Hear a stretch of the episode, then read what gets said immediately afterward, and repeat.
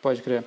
E na sua opinião aí também, você que está por dentro, mas vendo toda essa evolução da tecnologia aí nos últimos anos, né? Que a gente, a gente, na nossa geração conheceu a internet de fato, ela começou a se popularizar aí nos anos 2000. Né? Foi de lá para cá que o computador também ficou mais portátil e tal. E, mas na sua uhum. opinião, por que, que a indústria de games cresceu tanto? Por que, que não foi é, assim? Porque esse games ele sempre foi muito visto como brincadeira de criança, né? Hoje em dia é um mercado Sim. muito maior. Uhum. Eu acho que começou realmente como brincadeira de criança, né? Se a gente for parar pra ver. Claro, era os nerdão no, no apartamento fazendo um joguinho lá, mas ainda assim era uma brincadeira de criança, porque quem comprava era criança, né? Uhum. É, mas se a gente for ver a evolução do mídia, de entretenimento, assim, como um geral, acho que é meio que natural ver que o game se tornou o foco, é, se tornou o, o principal, assim, no quesito entretenimento. Porque antigamente a gente podia ver e experimentar um pouquinho de, de alguma de experiência de história, de, de passa, é, absorver emoções e tal.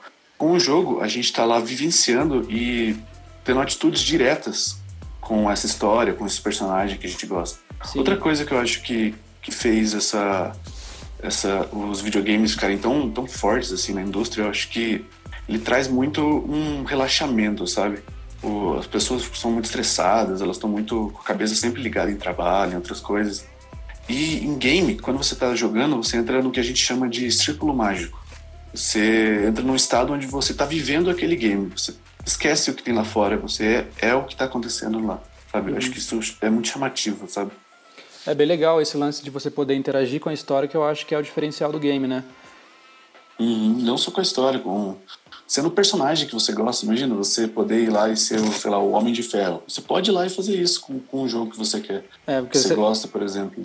Você deu um exemplo bom, tipo, do Homem de Ferro, de que as pessoas têm muito, ele tem muitos fãs e o pessoal se pergunta muito de, nossa, o que eu faria se eu fosse um Homem de Ferro? Então você tem essa experiência no jogo, né? De como eu usaria os poderes do Homem de Ferro. Exatamente, exatamente. É, antigamente os jogos eram mais simples, né? Hoje em dia uhum. a gente consegue ter mais essa experiência de como seria e eu acho que mais para frente você vai ter mais ainda essa experiência. Você vai estar cada vez mais dentro do, desse mundo que você está tá explorando na sua jogatina.